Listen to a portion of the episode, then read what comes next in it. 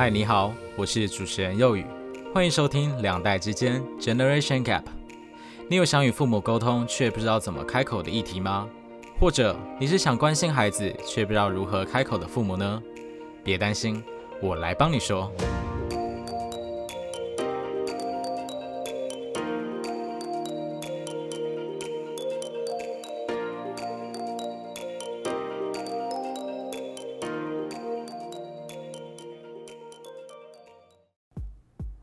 各位听众朋友，大家好，欢迎收听两代之间，我是主持人幼宇。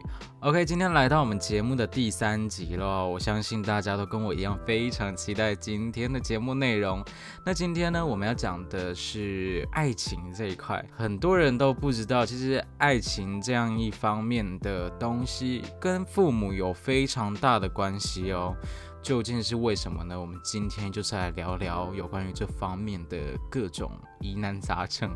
其实我想聊这个话题，主要是因为前阵子在跟我朋友聊天的时候，他是突然跟我聊到一个叫做依恋型人格的东西。那什么叫做依恋型人格？我在当下听的时候也真的不知道，甚至是我第一次听到。然后他就跟我解释说，而且是他这一类型的依恋型人格啊是怎么样怎么样，就我才对这样的一个名词有了比较多的理解啦。依恋型人格又分成四种类型，有哪四种呢？分别是安全型人格、痴迷型人格、回避型人格以及恐惧型人格。那其中痴迷型人格又称为焦虑型人格哦，那这四种分别代表是什么人格呢？所谓的安全型人格，它在人群中大概占有五十 percent 到六十 percent 的比例，那它属于低焦虑、低回避的一种人格，容易与他人亲密，不担心被抛弃，相处时轻松，信任他人且依赖他人。就是顾名思义，这样的人格就是非常安全的，相处起来非常的舒服。那安全型人格在婴儿发展时期，可谓是饿了就有奶喝，哭了就有人照顾。这类型的婴儿对外界做出了一系列反应，父母都会给予回应。在父母离开的时候会伤心，但是他们会相信父母是不会抛弃他们的，是会回来的。这类型的人格，婴儿在长大后，他们对待恋情不会疑神疑鬼，他们对另一半有信任感，他们会在一段关系中感到安全感。他们也不会担心另一半会抛弃他们这样子。对于恋人之间做出了亲密动作啊，像是拥抱、亲吻等等的这些，都不会抗拒。所以安全型人格，就像我刚刚说的，它是四种人格里面最适合做恋人关系的人格哦，是一个最理想状态的人格。再来的话就是痴迷型人格，也称作焦虑型人格，它属于高焦虑、低回避的人格，渴望亲密关系，但深陷怀疑以及不安的囚牢。不信任他人，但依赖他人，这类型的婴儿会害怕父母随时抛弃他们。当父母离开的时候，他们会极度的害怕；当父母回来的时候，他们一方面会表现得很开心，又同时会发泄愤怒来惩罚父母的离开。在我看到这个资料的时候，我就觉得说，哎，这个类型其实蛮有心机的。这样的心机好像就是从婴儿的时候就开始养成的，这样，嗯，不太好哦。好，那我们继续。那这类型的人格的人，在开始一段感情的时候，会快速的和另一半进入状态，但是缺点就是他们总是患得患失，没有安全感，脑袋里总会冒出一个想法：他最近对我冷漠了，他是不是不爱我了？他是不是爱上别人了？就像有些情侣，因为另一半没有及时回讯息嘛，他们可以疯狂到一个晚上打十几通电话。一个夺命连环扣的概念哦，他们以爱之名义哦，牢牢的占据另一半的大部分时间，会压得对方喘不过气来，一点隐私的空间都不留给对方，给对方的一点点的信任余地都没有。他们以为只有这样子，另一半才不会离开他们。他们害怕这种被抛弃的感觉，结果往往是适得其反。另一半受不了了，只能提出分手。值得一提的是呢，这类型的人格呢，女性占比比男性多。那相反于痴迷型人格，我们来说说回避型人格。这类型的人格属于低焦虑、高回避的人格，不喜欢与他人亲密接触，就让他们感到不自在，不信任他人，不喜欢依赖他人。这类型的婴儿也是小时候没有得到父母的爱，应该说小时候没有得到父母满足的爱，父母对他们的自我诉求的回应也是忽冷忽热、反复无常。久而久之，婴儿就把情感需求压抑在内心，不敢向父母表达。对于父母的离开和回来，反应都是冷漠的。那回避型人格的性格是独立，有正确的自我认知，不依赖他人，拒绝和他人靠近，讨厌亲密的关系。和回避型人格的人谈恋爱呢，你会感觉有他跟没他一个样。那他们在感情之中表现出的行为和态度是很平淡的，甚至是冷漠的。回避型人格不是不需要被爱，相反的，他们内心其实非常渴望被关心和疼爱，只是被隐藏了起来。他们常常会告诉自己：不行，我不能在这段关系中陷得太深，我不需要别人爱我，我只要爱自己就可以了。于是有一个名词就出现了：渣男渣女。一打又一打的女朋友以及男朋友，他们可以心安理得的在结束一段关系后，迅速又爱上了别人。通常回避型的男性占比比女性多，就刚好跟上一个焦虑型人格、痴迷型人格呈现一个相反状态。最后一个人格叫做恐惧型人格。他在人群中占比只有四 percent，所以其实算是一个非常稀少的人格哦。那属于高焦虑、高回避的人格，期待亲密但恐惧亲密，所以拒绝与他人亲近，不信任他人，害怕他人。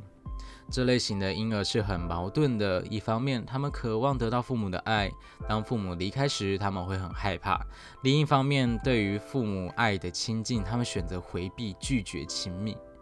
那其实我之前有听过两个朋友吧这么说过：好，我今天喜欢一个人，可是当我发现这个人也喜欢我的时候，我好像就不那么喜欢他了，甚至会到讨厌他，就是请你不要再跟我联络这样子。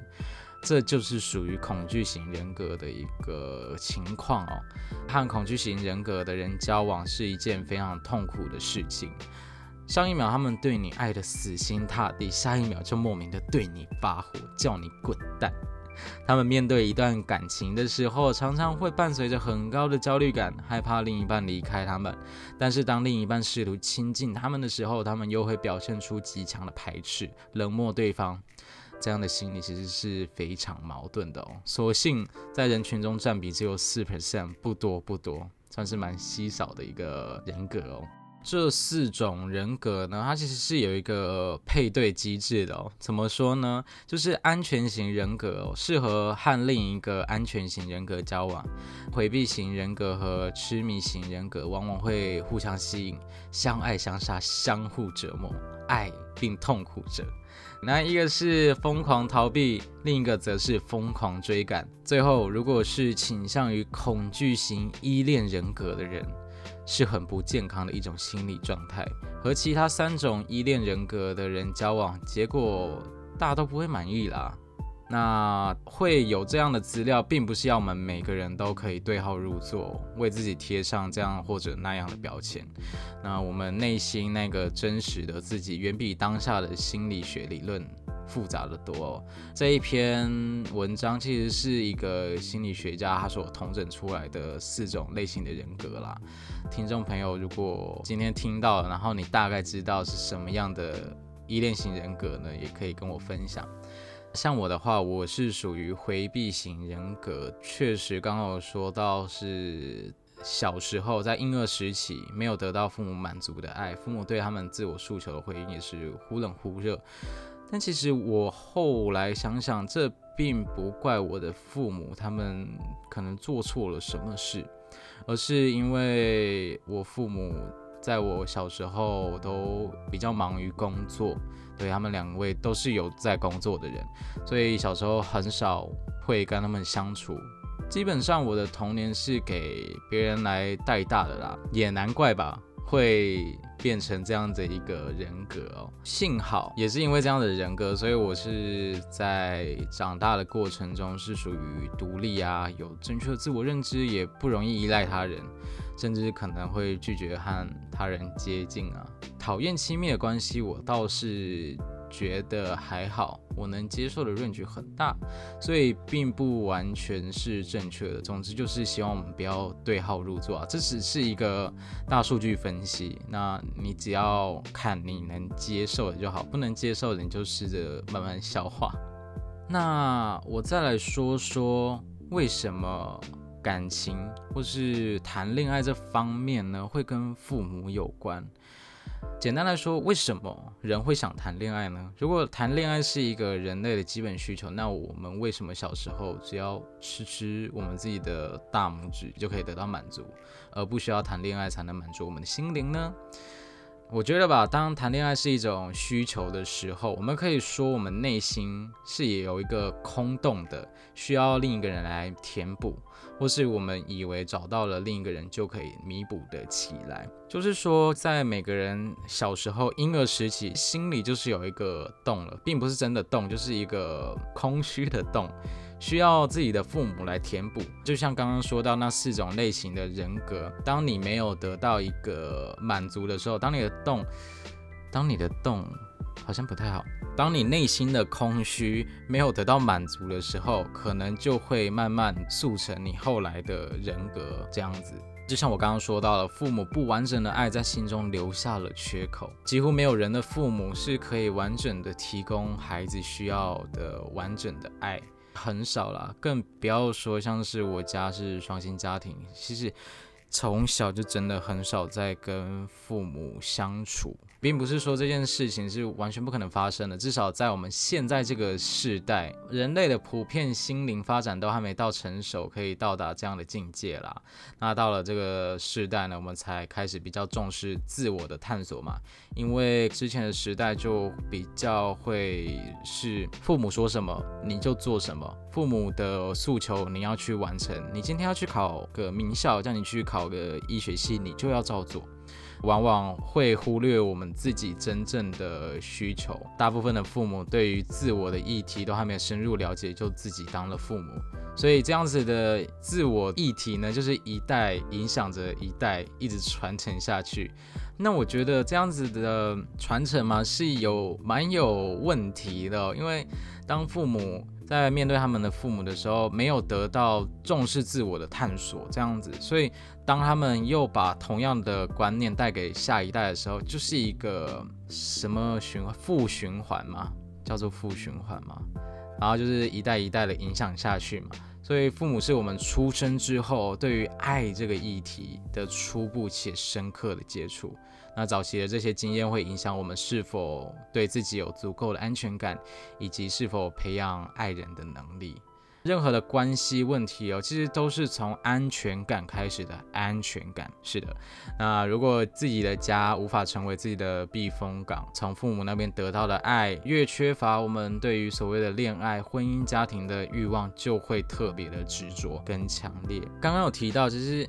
家是否给了自己避风港的感觉？很多人可能会觉得说有啊，当然有，可能是脑补吧。我我必须这么跟你说。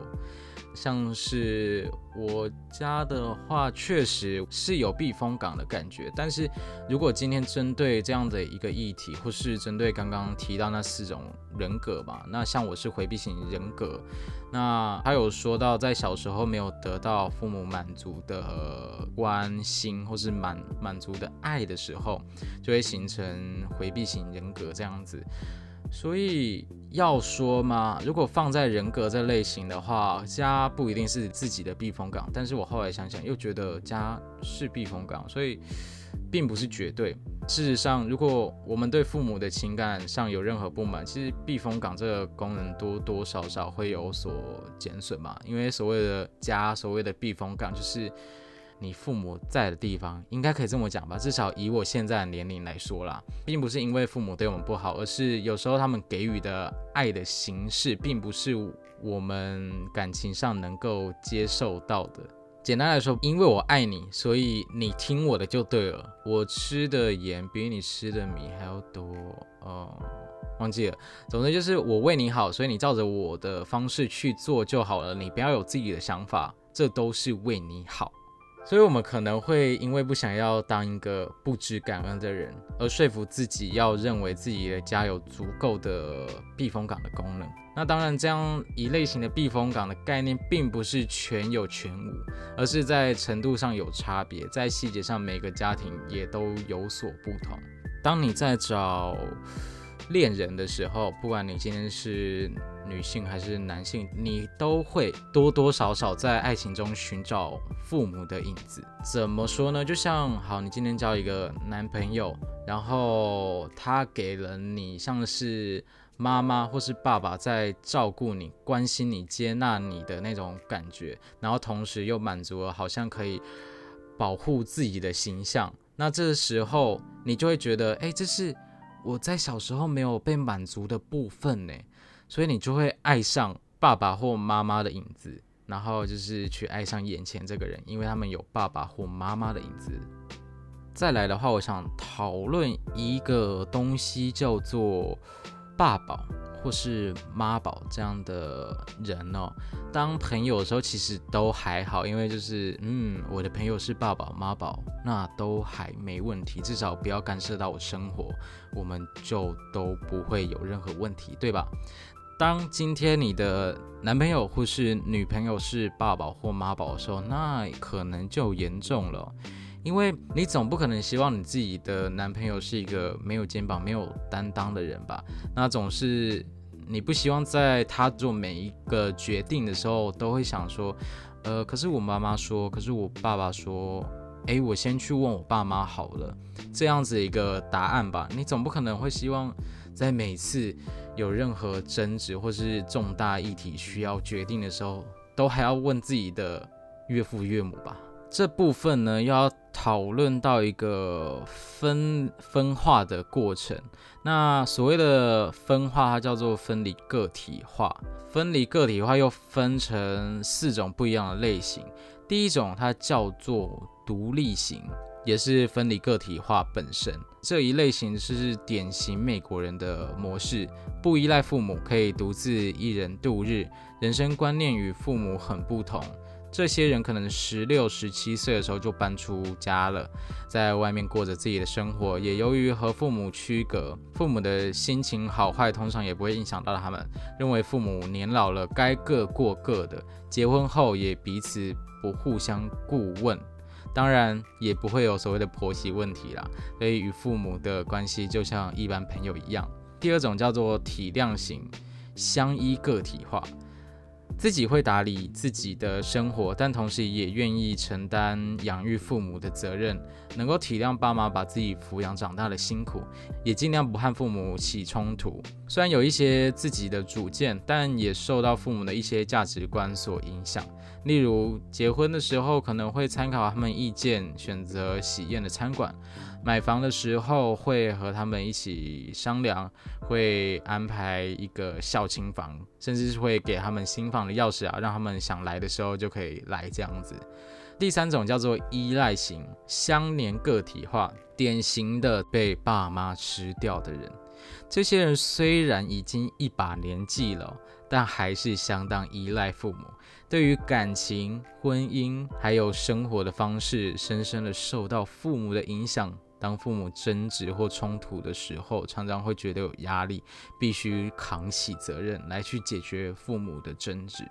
那我觉得可能是因为自己不够独立，太依赖父母的关系，所以导致你年纪一大把了，还是会需要父母来插手你的人生。第四种呢，它叫做疏远型。相反个体化这类型大概是独立型的进阶版，他们比起独立型与父母有更多的疏远争吵，不见面还好，但一见面一定会搞得场面很难看，极度不想要父母干涉自己的生活，不谅解父母管教自己的方式，有意无意的忤逆父母。这些人在结婚之后绝对不会想要跟父母住在一起，更别说让他们来家里过节。如果父母硬要进入他们小两口的生活，例如插手生孩子的事情啊，那一定会搞得两边都非常难看。那就像我刚刚说的，并不是所有人都可以分类到这四种人格里面。就像刚刚有提到那四种依恋型人格，现在要提到这种四种分化过程哦，也不是一定要你对号入座，也不是要你把自己贴上标签，自己就是怎么样的一个人。选择你所觉得对的部分就好了，并没有绝对。像是我的话，我觉得。我比较偏向独立型和体量型这区间的个体化吧，因为很感谢父母把我养育到这么大嘛，然后也给我这么好的生活品质，至少不会让我饿到，至少让我有一个快乐的人生。同时，我又会希望说，因为父母给了我这么好的条件嘛，那我会希望早点独立，早点去过自己的生活，这样子就不会再依赖他们，再让他们担心等等的。可是同时又会希望去听他们的一些意见，让他们给我一些建议，这样子。所以我最后会把我自己摆在独立型以及体量型这两种个体化之间。还是老话一句。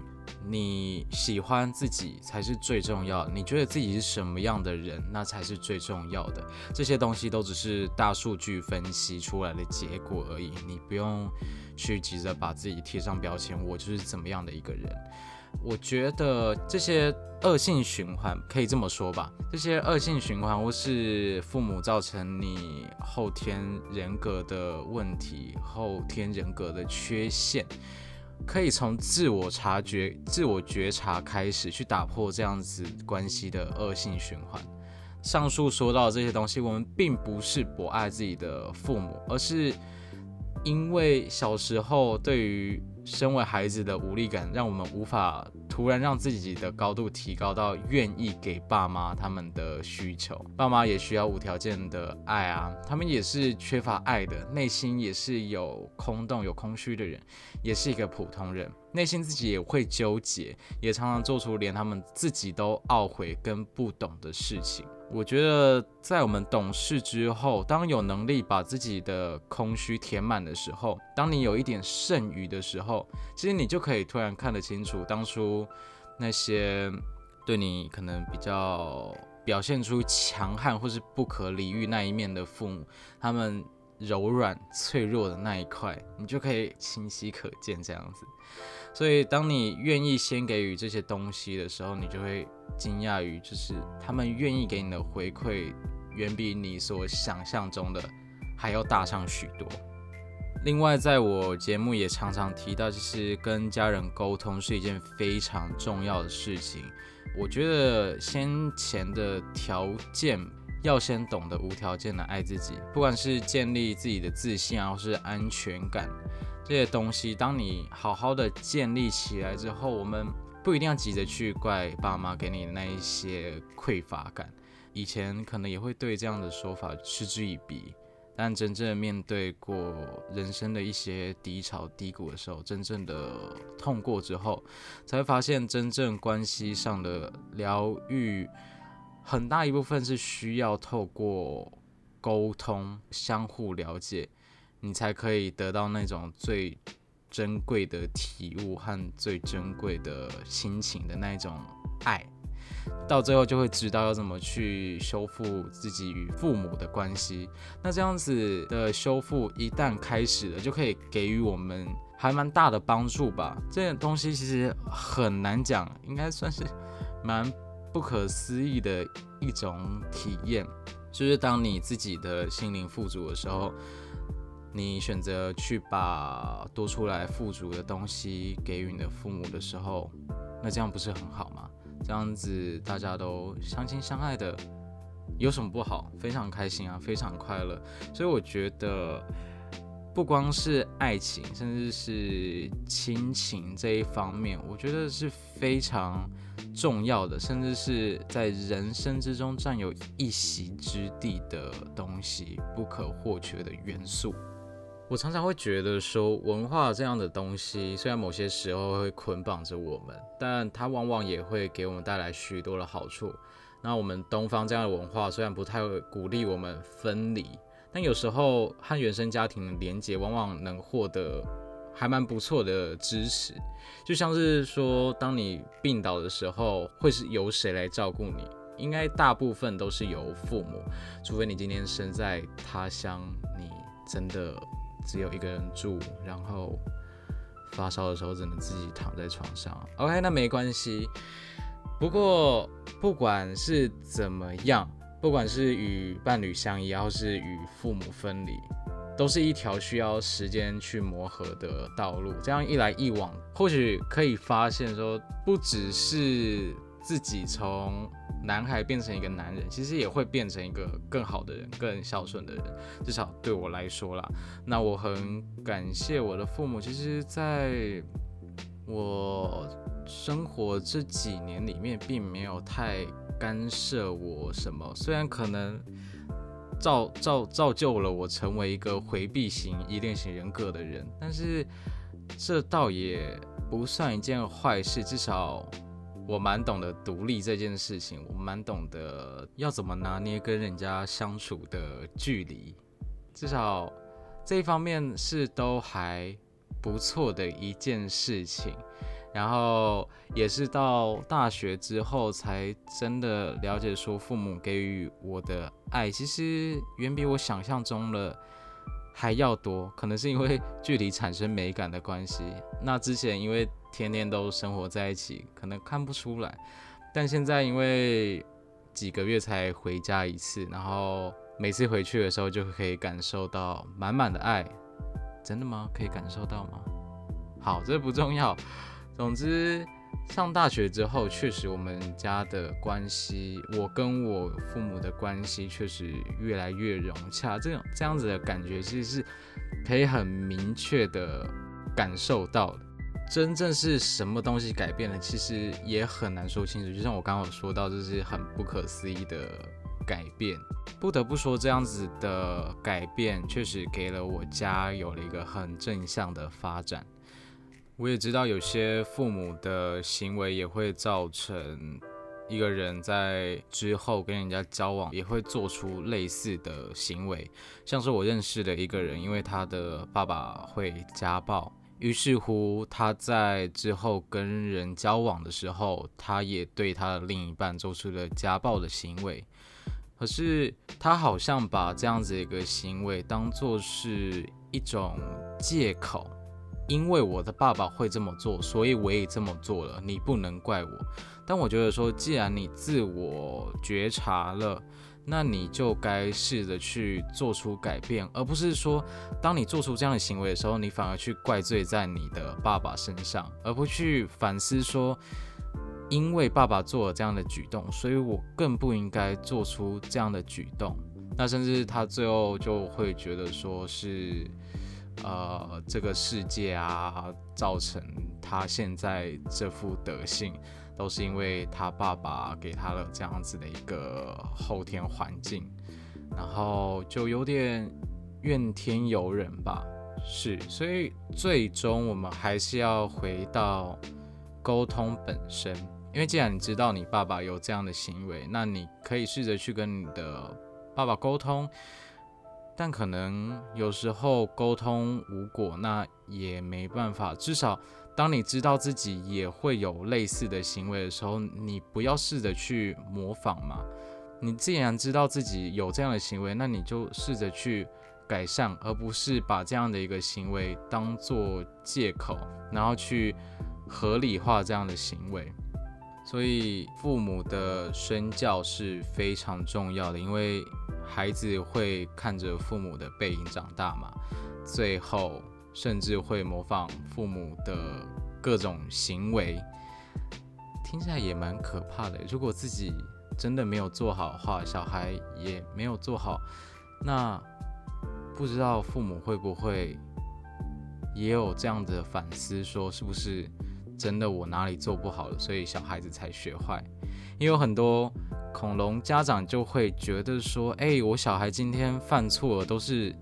都是其他人造成的，而不是自己本身可能忽略了这个小孩对父母基本爱的需求，然后导致他做出一些偏差行为，最后就会怪在别人的身上，而不是自我反省，说：“哎，今天难道是我做错了吗？难道是我忽略孩子了吗？所以他才这样子的吗？”